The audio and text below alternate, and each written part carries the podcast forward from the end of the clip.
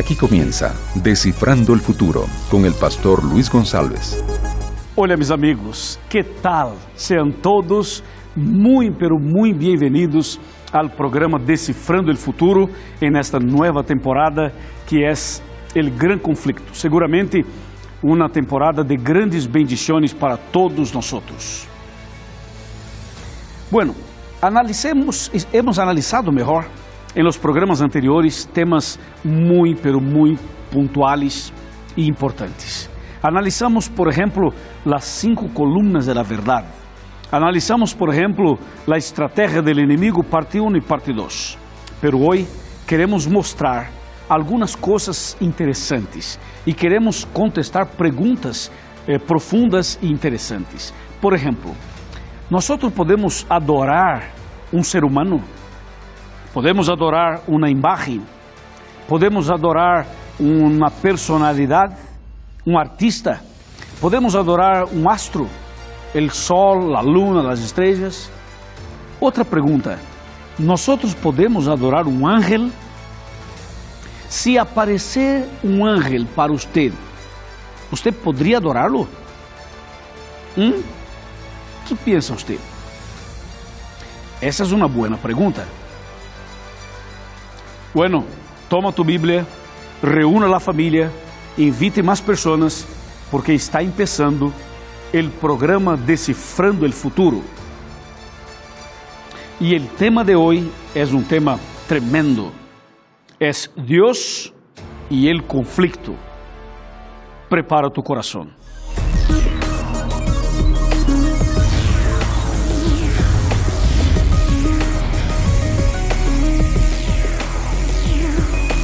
Aquí comienza Descifrando el Futuro con el pastor Luis González.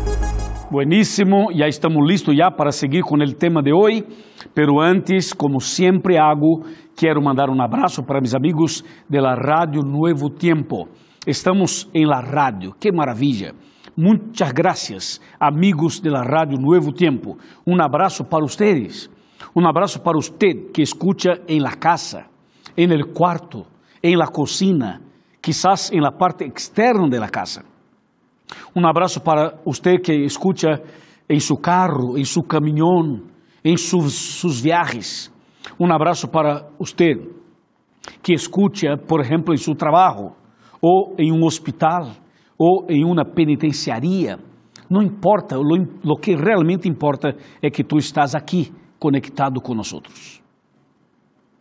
Ele decifrando é um programa de rádio, é um programa de televisão, é um programa de internet. Nós estamos em las redes sociais também. En el Twitter es arroba futuroNT. En el Facebook es facebook.com barra descifrando el futuro. E também nós temos los, los programas em YouTube. Você pode encontrar nosso programa em YouTube. Só há que poder este, decifrando el futuro e aí aparecem os programas anteriores. E também eu tenho um canal com meu nome em YouTube. Você busca youtube.com barra Pastor Luiz Goncalves. E neste canal nós oferecemos estudos bíblicos, predicações, mensagens inspirador, inspiradoras, inspiradores. E também temos materiais em espanhol e em português. Todo isto é para ti, ok?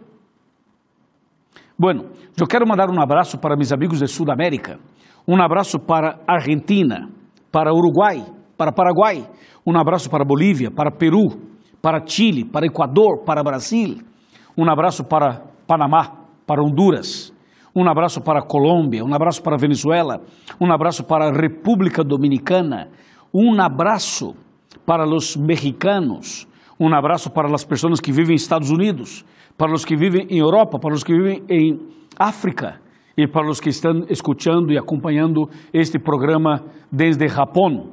Bendiciones para todos e muitas graças por sua atenção a este programa. Bueno, já estamos listos já, ¿no? Com a Bíblia em manos, em las manos e com Cristo en el corazón, vamos empezar el tema. El tema de hoy es un tema poderoso, tremendazo. Bueno, Dios y el conflicto. A ver, a ver. Nosotros hemos analizado en los programas anteriores sobre las cinco columnas de la verdad. ¿Te acuerdas? Vamos a repetir. A ver, la primera columna es Dios, la segunda Jesús, la tercera el Espíritu Santo, la cuarta la Biblia y la última los diez mandamientos. Y la Biblia dice en San Juan capítulo 16, versículo 13, que el Espíritu Santo guiaría a cada uno de nosotros en toda la verdad. Pero, por outro lado, em Daniel 8:12 está escrito que o diabo trabalharia muito para echar por tierra estas verdades. E em São Juan 8:32, o Senhor comunica-nos dizendo que ele deseja que conozcamos as verdades. E ao conhecer as verdades, seríamos livres, seríamos totalmente transformados, cambiados para su honra y para su gloria. Bueno, entonces, a ver, la primera verdad, la primera columna de la es Dios. Vamos a volver a leer el texto de Jeremías. Jeremías capítulo número 10. Aquí lo tengo. 10, capítulo 10, versículo 10. Dice el texto. Pero el Señor es verdadero, o es el verdadero Dios Deus vivo e Rei eterno. A su ira tiembla la tierra e a las naciones no pueden sufrir su saña. Bueno, en ese texto, en esta versión y otras versiones, encontramos una afirmación que Dios es la verdad. Amén. ¿Usted cree que Dios es verdad? Yo sí lo creo y acepto a Dios como sendo a verdade. En esse caso, se Deus é a verdade, como realmente é, como entender Daniel 8:12, que disse: echou por tierra la verdade e prosperou em todo o que hizo. ¿El diablo tiene poder para luchar contra Deus? Não. ¿El diablo tiene poder para echar Deus por tierra? Tampoco. Então, como entender Daniel 8:12? que disse que a verdade seria echada por tierra. Bueno, claro, el diablo no puede echar Dios por tierra, pero el diablo puede sacar Dios de tu vida, sacar la, la doutrina de Dios de tu corazón. ¿Sabes cómo? Te voy a mostrar qué pasó, qué pasa y qué pasará. Bueno, hacemos assim. Quando analisamos a Bíblia de maneira general, encontramos muitas muitas eh, virtudes e atribuições exclusivas de Deus. Por exemplo, Deus é amor. Sim ou não? Deus é amor. Como está aqui em 1 de Juan 4, 8. Isso é uma, uma verdade absoluta. Mira, o texto diz que Deus é amor, como lo tenho aqui, 1 de Juan 4, 8, que diz: El que não ama não conhece a Deus, porque Deus é amor. Então, aqui está esse atributo claro de Deus. Deus é amor. Pero há outro. Deus é o único que tem poder para perdonar nossos pecados. E três, Deus é o único digno de ser adorado. A adoração pertence a Deus. Amém? Bueno, então analicemos. Primeiro, Deus é amor. Segundo, Deus é o único que tem poder para perdonar nossos pecados. E três, Deus é o único digno de ser adorado. ¿Está claro? Então, que hizo o diabo para echar esta verdade por tierra? Bueno, o diabo ha trabajado muito para que pessoas sejam hipócritas, falsas. ¿Por quê? Porque muitas vezes a pessoa tem a Bíblia em manos e diz: Eu conosco a Deus, eu sou seguidor de Deus, eu amo a Deus, eu, eu tenho a Deus em meu coração. Bueno, está muito bueno, está lindo, maravilhoso. Pero esta mesma pessoa é uma pessoa que tem ódio em seu coração, envidia, orgulho. És uma pessoa que guarda mágoa, rávia. És uma pessoa que não ama a esposa, não ama o marido, não ama os padres, não ama a família. Ou seja, és uma pessoa que diz: Eu amo a Deus, eu amo a Bíblia, eu amo a igreja. Ou seja, aparentemente és uma pessoa cristiana, és uma pessoa fiel, pero em la realidade não és. És uma pessoa muito agressiva, violenta. Então, aí seria uma hipocrisia. Ou seja, quando o diabo uh, logra ou alcança a dominar uma pessoa que tem aparência de cristiano, pero em la essência não lo é, então a verdade sobre Deus é echada por terra em la vida dessa pessoa. ¿Me explico? O ponto número dois, a Bíblia diz de maneira muito clara, em la primeira carta de São Juan, en el capítulo número 1, versículo número 9, assim, mira, si confessamos nossos pecados, Deus é fiel e justo para perdonar nossos pecados e limpiar-nos de todo el mal. Esse texto afirma que solamente Deus tem poder para perdonar nossos pecados. Que hizo o diabo? O diabo usou a gran ramera del programa anterior, del programa passado, usou a igreja romana, usou a ramera de Apocalipse, capítulo 17, para quê? Para estabelecer outro sistema de confissão e de perdão. Porque em la igreja romana, os fieles são orientados a buscar um sacerdote, um cura, e então de rodilha confiesa seus pecados al cura, al sacerdote. E então o cura ou o sacerdote disse: Bueno, eu te recomendo rezar esta, esta reza, esta outra, esta outra, e então tus pecados estão perdonados. a ver, a ver, espera um pouco, a ver. Como, como, como isto? Assim que um, um, um ministro religioso, um cura, um sacerdote, tem poder para dizer: tus pecados estão perdonados? Não. Isso é um engano, isso é uma mentira, isso é uma trampa. Desta maneira, o diabo está echando por terra a verdade sobre Deus, ¿viste? Eu mostrei o ponto número um sobre o amor e agora o ponto número dois sobre a confissão de, peca de pecados, sobre o perdão. Então aí está outra, outra trampa, outra estratégia, ¿viste? Quedou claro? Solamente Dios tiene poder para perdonar sus pecados. El cura no tiene, el, el bispo tampoco, el cardinal tampoco, el papa tampoco, yo tampoco. Nosotros tenemos que explicar la Biblia y orientar al miembro de nuestra iglesia a ir a, a, a Dios en oración en el nombre de Jesús. Porque solamente Dios, a través de Cristo, puede perdonar mis pecados. ¿Está claro? Bueno, Aí está o ponto 2. Agora vamos para o ponto 3. O ponto 3 é a adoração. Solamente Deus tem poder para receber adoração e ser adorado.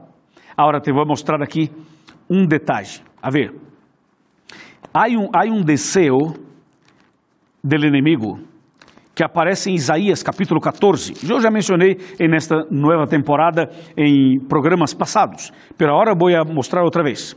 Vamos para Isaías capítulo 14, versículo, versículo número 13. Atenção, 14, 13, diz: Tu que decías em tu coração, subirei al cielo, em lo alto, por encima de las estrellas, levantarei mi trono, e en el monte de la reunión ao lado norte me sentaré. 14. Sobre las altas nubes subiré e serei semejante al Altíssimo. Ou seja, o diabo tinha um sonho, e seu sonho era ser adorado como Deus é adorado. Então, que hizo o diabo?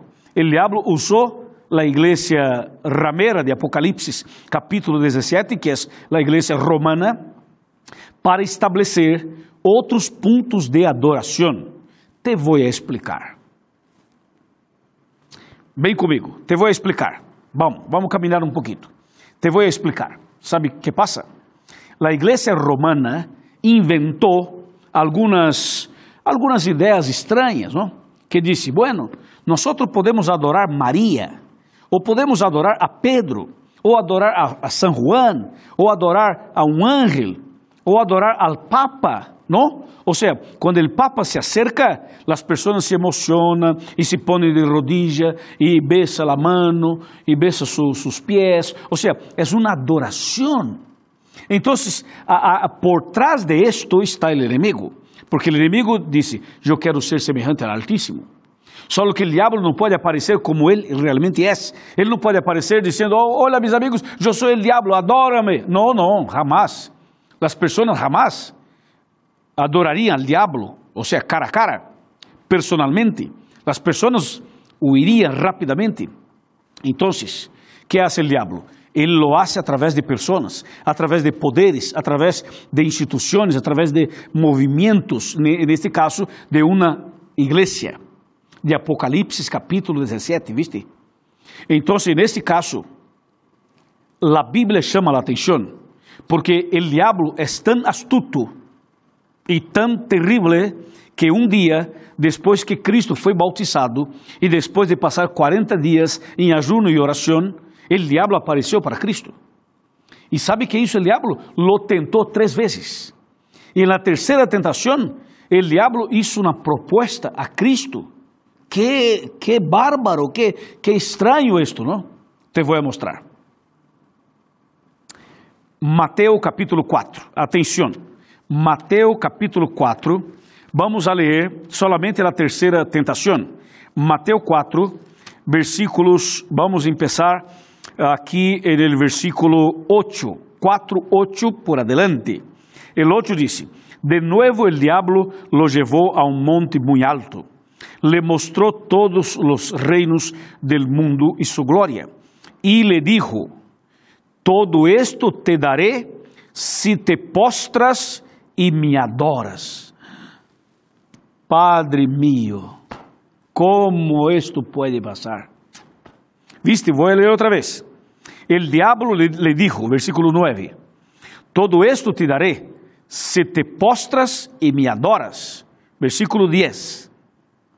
Entonces respondió Jesús, vete, Satanás, que escrito está, al Señor tu Dios adorarás y a Él solo servirás. Aleluya. Amém. Alabado sea Deus. E o versículo 11 termina dizendo: Entonces el diablo lo dejó y los ángeles se acercaron a servirle. Alabado sea Deus. Impressionante, não? El diablo intentou, intentou que Cristo lo adorara. Pero Cristo le dio una respuesta poderosa y lo echó, lo expulsó. Es así, ¿no? Pero ahora te voy a mostrar dos textos más, dos. Atención, atención. Tome su bolígrafo, su lapicero para registrar los textos. Te voy a mostrar dos. Porque la iglesia romana, ¿sabe qué dice? Entre tantas cosas, dice que Pedro fue el primer papa. ¿Ha escuchado esto? A igreja romana diz: Pedro foi o primeiro papa. Pero nunca, nunca. Te cuento por quê. Te vou dar dois motivos, por lo menos. Há muitos, pero dois. Primeiro, o apóstolo Pedro tinha suegra. E se Pedro tinha suegra, significa que era casado. E o papa não casa. Então, Pedro nunca foi papa. Segundo ponto, o ponto número dois, te vou mostrar ahorita. Vamos para Hechos de los Apóstoles, capítulo número 10, versículos 25 e 26. Esto é impressionante. Atenção. Diz o texto: Quando Pedro entrava, saiu Cornélio a recebê-lo e postrando-se a seus pés, adorou. Para um pouquinho. Imaginemos a escena, o quadro. Pedro entra, Cornélio sale e quando Cornélio vê a Pedro, se lança a seus pés para adorá-lo. Então, sabe, se, se Pedro fosse o Papa, que haria Pedro? Oh, hijo, bendiciones para ti, não? Bendiciones para ti. eres, eh, a partir de hoje est estão perdonados tus pecados, não? Pero sabe que que dijo Pedro?